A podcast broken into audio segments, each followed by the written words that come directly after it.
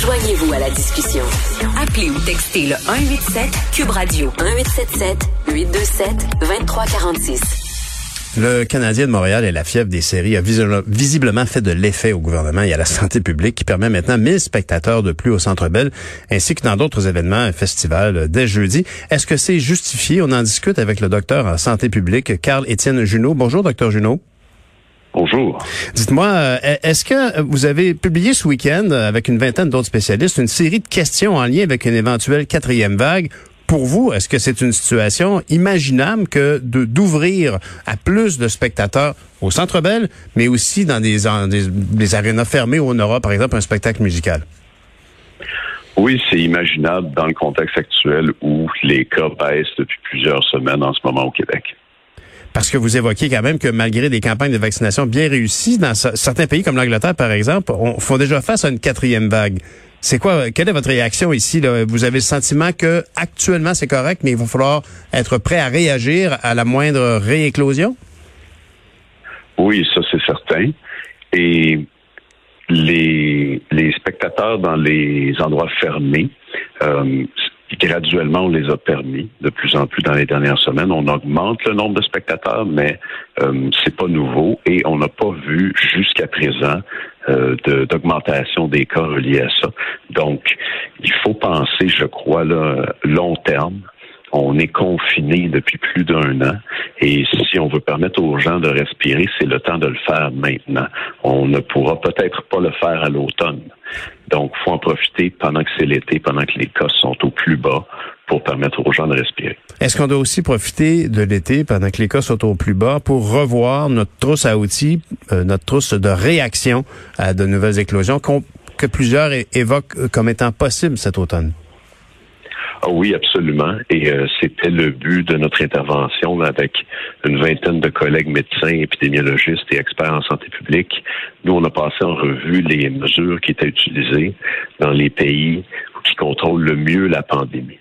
Et il y a des plusieurs pays où il y a eu moins de 100 décès en tout depuis le début, alors qu'au Québec, on parle d'à peu près 11 000 décès. Et dans ces pays-là, ils utilisent euh, des mesures autres que le confinement qui fonctionnent pour bien contrôler l'épidémie. On pense qu'on devrait se préparer, mettre ces mesures-là en place ou les améliorer pour celles qui sont déjà là pour pouvoir bien contrôler l'épidémie en septembre si jamais il y avait une nouvelle vague. Êtes-vous sous l'impression, euh, docteur Junot, que l'été euh, va arriver bien évidemment avec des vacances bien méritées pour euh, tout le monde, par exemple dans le réseau de la santé, mais au niveau politique, au niveau de la santé publique, il, risque, est-ce qu'il y a un risque qu'effectivement on, on s'endorme un peu? Parce que à l'automne on aura des enjeux majeurs. Dans vos six recommandations, on trouve entre autres de mieux ventiler nos écoles et nos lieux de travail. Oui, oui, euh, effectivement, c'est une recommandation puis une mesure importante.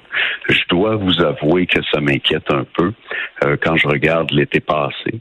Au Québec, il y avait eu des appels similaires à faire des améliorations pendant l'été avant l'automne. Mhm. Et puis, euh, force est de constater que ces améliorations-là n'avaient pas assez été faites. On s'est retrouvé à l'automne avec un scénario qui ressemblait à celui du printemps et on est revenu avec un confinement. Donc, c'est un peu comme si on n'avait pas appris de nos erreurs, on s'était pas préparé davantage. Maintenant, avec 15 euh, mois de pandémie, il faudrait vraiment se mettre à jour et faire comme dans les pays qui contrôlent le mieux l'épidémie. D'ailleurs, dans, votre lettre avec vos 20 collègues, vous évoquiez euh, cinq autres moyens. Mieux contrôler les entrées aux frontières, dépister les cas et isoler leurs contacts plus rapidement. On, était quand même pas mal bon euh, jusqu'ici dans les derniers mois. Permettre aux laboratoires régionaux de cribler les variants. Et surtout, ce qui m'a frappé, au point 4, faciliter l'accès aux tests de dépistage rapide antigénique. Comme par exemple en Slovaquie, ces tests ont permis de réduire, selon vous, la transmission de 70% Et nous, on a tendance à les garder dans un entrepôt, ces tests-là. Ah oui, ça c'est dommage, effectivement, et euh, ça ressort régulièrement dans les médias. On se pose la question pourquoi est-ce qu'on les utilise pas davantage? On pourrait les utiliser davantage exactement dans l'exemple que vous mentionniez tantôt pour des spectacles ou un match du Canadien, quand beaucoup de gens se rassemblent. Mhm. Et là, exceptionnellement, c'est à l'intérieur, mais ça marcherait à l'extérieur aussi.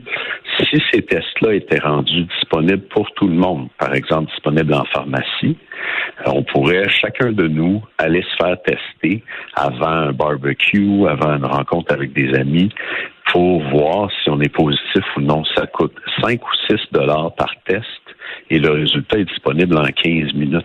Mhm. Donc, moi, le, jour même, euh, je peux aller me faire tester. Bien sûr, si je teste positif, je vais rester chez moi. Et comme ça, je peux protéger mes amis, ma famille. Euh, on, on, comprend mal pourquoi c'est pas disponible pour davantage de gens. On voit pas vraiment quels seraient les inconvénients. Il hmm. faut garder en tête que ça remplace pas les tests PCR qui sont utilisés en ce moment dans le système et qu'on utilise depuis un an.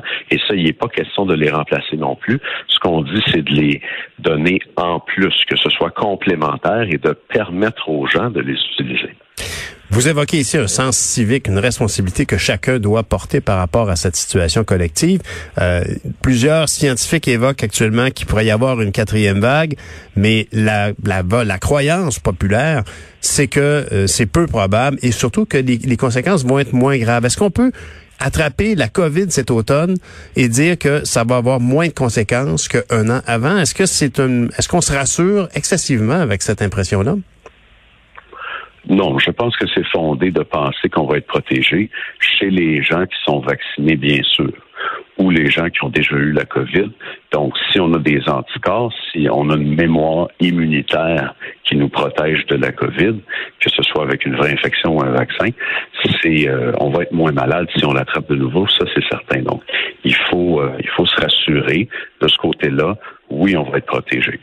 Cependant, le variant indien, il déjoue un peu la réponse immunitaire. Et il est possible qu'il y ait d'autres variants comme ça qui apparaissent qui la déjouent davantage. C'était déjà le cas avec le variant sud-africain. Donc, il faut rester vigilant, il faut continuer de se protéger. Et euh, c'est aussi, entre autres, pour ça qu'on encourage les gens à aller chercher leur deuxième dose de vaccin le plus vite possible. Et vous partagez donc sûrement le point de vue du ministre de la Santé, Christian Dubé, qui s'inquiète de voir que beaucoup, on est un Québécois sur trois dans les 18 à 39 ans qui n'a toujours pas eu sa première dose. On ne parle pas de la deuxième. Il n'a même pas eu sa première dose. C'est probablement la, le, plus grande pression qu'on doit faire actuellement, c'est sur ce groupe d'âge-là? Effectivement, je les comprends, ces gens-là, parce que moi-même, j'ai proche de cet âge-là. Ce sont les gens qui sont les moins à risque euh, de décéder ou d'avoir une maladie grave de la COVID. Cependant, euh, on a regardé euh, très attentivement les chiffres pour les effets secondaires, parce que c'est ça qui inquiète les gens pour le vaccin. Et puis, les, les risques d'avoir un effet secondaire grave pour le vaccin sont à peu près 250 fois plus bas Mhm. que les risques d'avoir une maladie grave, la COVID ou d'en décéder, même dans ce groupe d'âge-là. Donc, ce groupe d'âge-là qui est le moins touché gagne à être vacciné quand même. Eh bien, docteur euh, Carl-Étienne Junot, docteur en santé publique, merci beaucoup pour ces informations. Merci à vous. Bonne, journée.